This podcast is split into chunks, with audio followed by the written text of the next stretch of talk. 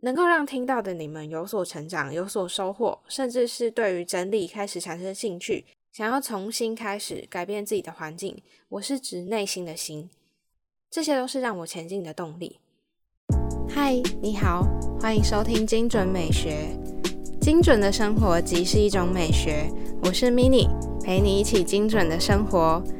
整理收纳、学习断舍离是我的热情所在。这个节目主要会分享断舍离接案工作者的自我提升，也会访问相关领域的前辈。我会在这里记录和分享我一路以来的过程，也会陪伴你达到你的精准生活。嗨，我是 mini，陪你一起精准的生活。今天这一集要延伸之前曾经概略的讲过怎么筛选物品，怎么样处理物品的方法。再延伸到物品它本身的价值，去谈怎么样应应它的价值去处理物品。那物品的价值大致可以区分为本身使用的价值，还有它本身带来的金钱价值，还有物品跟你的故事性，也就是物品的代表意义。这一集想要先着重在讲物品的代表意义上面，之后下一集会再延伸讲价值的部分。那偏向的是可以用金钱来衡量的价值。在今天节目的一开始，我想要分享一下我的近况，就是在我录音的前一天晚上，也就是昨天，有一位听众直接来信询问我整理服务，我很开心，因为终于开始接触到真正有兴趣的朋友们，而且他们是踏出真的想要改变的一步，能够让听到的你们有所成长、有所收获，甚至是对于整理开始产生兴趣。想要重新开始改变自己的环境，我是指内心的心，这些都是让我前进的动力。如果你也想更了解精准生活 Podcast 谈论的议题，欢迎到我的官网填写早鸟精准报的表单，未来会分享相关的资源、节目的发展动向，会提早的公布给你们。网址和 IG 一样是 minimalist.tw，m i n i m a l i c e 点 t w。在资讯栏里面也有这个网址。如果你是想要立刻改善你的生活环境，但是又觉得心累，欢迎你来了解精准美学提供的整理收纳服务，也就是我 mini 来帮你整理。想要了解的话，可以直接到官网的左上角填写预约表单，不用真的确定要预约才填写，因为填写后你可以更了解服务的流程，也可以让我理解你的需求。目前有提供的服务有视讯的咨询和到服整理。如果你认为你自己甚至是你的家人朋友都有需要的话，赶快到我的官网的左上角看预约的咨询表单，上面都有详细的服务流程介绍。在节目开始前，依照惯例，我还是要分享一句话。今天的这句话是“没关系就是有关系”。这句话虽然不知道是哪里出现的。我也觉得很胡烂，就是蛮没有意义的。这句话就要谈到《少女时代》这部电影了。里面的女主角曾经对追求她的男生说：“女生说没事，其实就是有事；说没关系，其实就是有关系。”我怎么觉得我好像那个女主角？这一集想要提到的这句话，纯粹是要来聊聊物品上的关联，也有异曲同工之妙。有的人会说没关系啊，这个东西放着留着也不太占空间，那就不要丢掉，让它继续这样放着吧。你感觉到无所谓，虽然它真的没有什么价值了，可是，在你内心的深处，当你真的要把它丢到垃圾桶那一刻，它还是对你非常的有关系。这个东西的地位确实在你内心中是很有分量、很有关系的。为什么我会突然想要分享这句话？也是因为我自己在准备这一次的内容过程中，我就想到了这句话。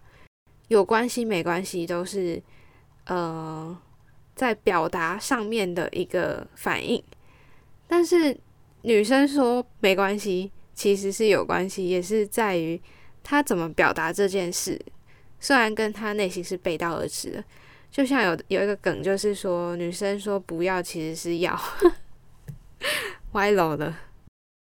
那我们来进入今天节目的主题吧。每一个人他丢不掉的东西都不太一样，但是当谈到丢东西这个议题，或者是极简主义的议题，其实并没有所谓什么东西是一定必须丢的。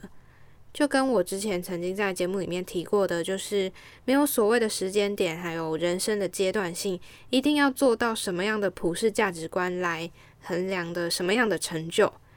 因为不同的物品还有事情，在每个人的眼里的重要程度是不同的，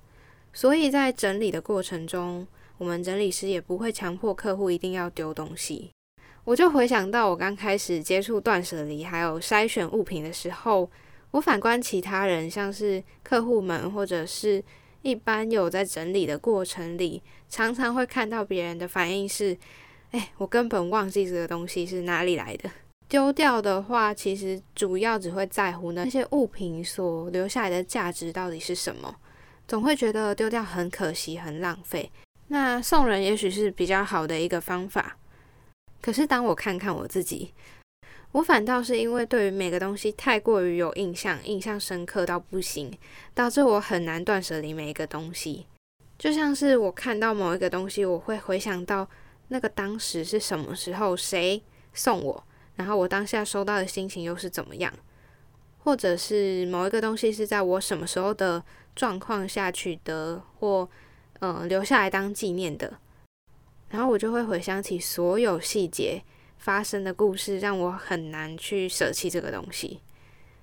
但是当我后续知道怎么样去处理让你会纠结的这些有意义的物品之后，这类有故事性、有关联性的物品反而对我来说是最轻而易举的一块，因为本身这些物品的金钱价值并不高。假设我能够好好妥善的处理完之后，其实就不会造成浪费了，像是卡片。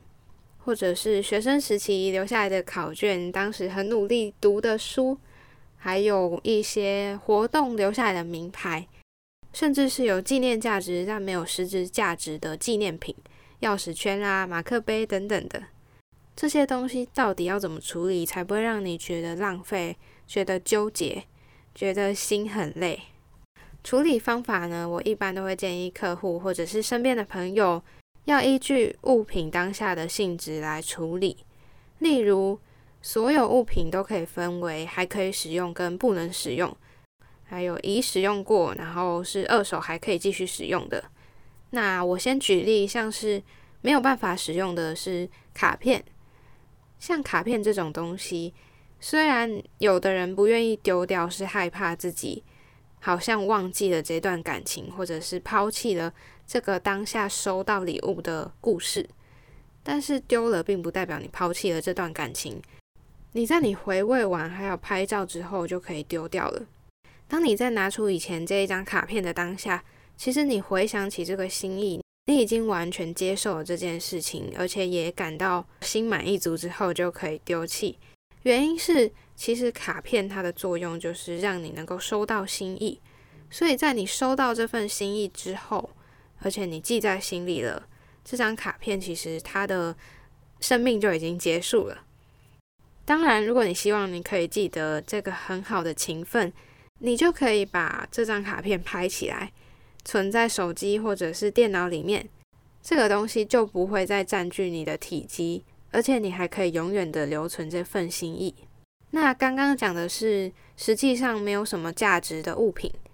接下来要讲的是可以使用，甚至是完全还没有用过的新的物品。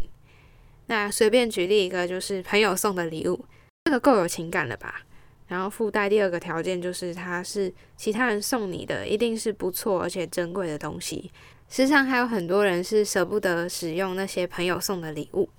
第一个筛选就是先看它的实用性，有的礼物重看不重用，像什么摆饰啊、马克杯。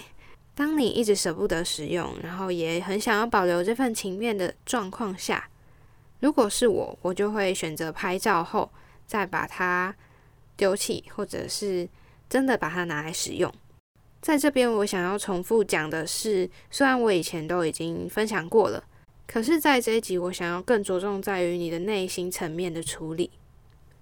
接下来要讲的是刚刚说的学生时期的考卷。还有活动留下来的名牌，像这些考卷在价值上一定完全没有什么可以再利用的价值了。可是你可以选几张比较具有代表性，可以明显让你回忆起你当初振笔疾书、每天努力挑灯夜战的时刻，那么你就把这些课本啊、讲义、考卷拿来扫描、拍照起来，永远的留存在电脑里面。你未来还可以拿给你的小孩看，说：“哦，我以前都考一百分，数学完全都不及格，但是我未来还是当了老板之类的。” 接下来要讲的三个东西是比较有实质上的价值的，同时也保留有情感上的存在，就是对你来说产生情感，但是你的身材已经不复存在的衣服，还有的是出国去玩，或者是跟前任留下来的纪念品。首先呢，有感情的衣服，但是你的身材却不复存在，没有办法穿了。衣服呢，既然已经穿不下了，那就别留恋在过往啦。你可以把衣服送给自己身边很重要的人，将来他如果穿了，你可以再回忆那些很好的身材的画面，甚至你可以把那件衣服的照片找出来，看着自己曾经穿那件衣服身材很好的样子，当做自己减肥的动力。那把衣服送出去的过程呢？你产生的内心是做好事的心态，还有你感谢这个物品陪伴你那么久的心态。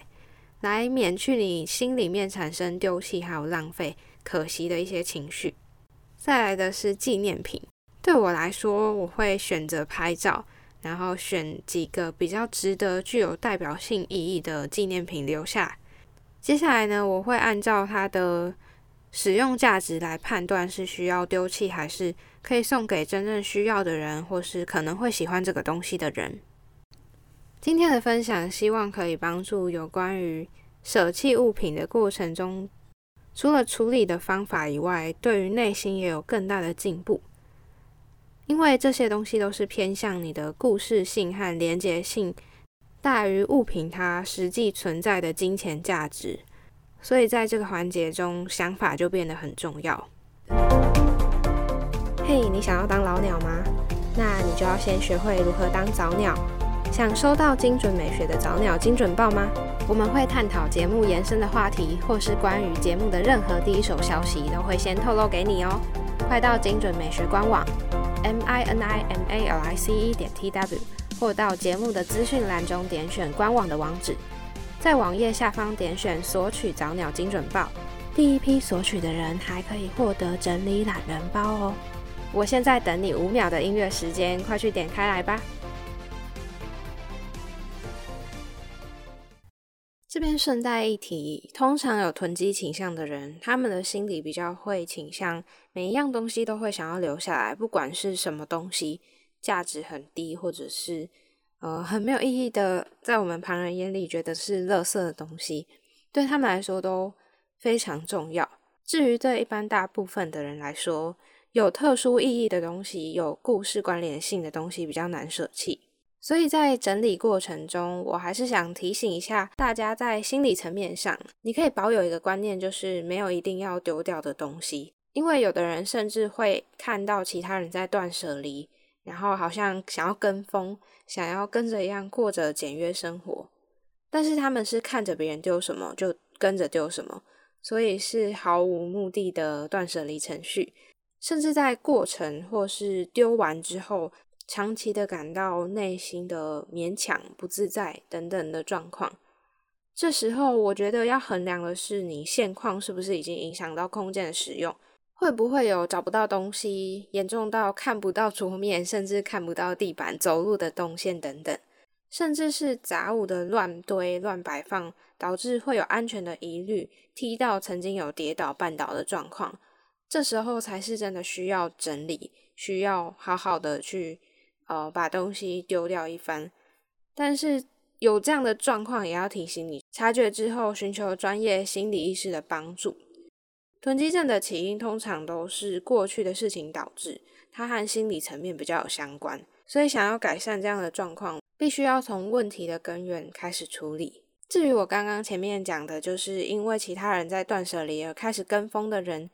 其实要想着你的真正目的是什么，而不是看着别人丢东西，自己也跟着丢东西而已。我觉得，如果是想要开始进行一番断舍离的人，可以不用先给自己太大的目标。这些事情本来就是慢慢来，你从中感觉到过程，感觉到改变，才可以让你有更多的动力，想要决定你自己想要丢什么东西，而不是从别人的眼里看到丢了什么东西比较好，你就去跟着丢那些东西。因为每一个物品价值在每个人的眼里都是不一样的。下一集我会再讲到物品的金钱价值的部分。希望这一次的分享可以让你跨越以往丢东西，你在心理层面上过不去的那些关卡。今天的节目到这里告一段落。这个频道主要会分享断舍离、自我提升的主题。目前在 Apple 和 Google Podcast、Spotify、First Story 和 Sound On 都听得到。欢迎在你习惯的平台追踪我，还有留下评论。节目 IG 是 M I N I M A L I C E 点 T W，或是搜寻精准美学都可以。欢迎私讯我你的想法，分享节目资讯。点 IG 首页的连接，开启你我的连接。美好生活从精准美学开始，追踪节目从订阅开始哦。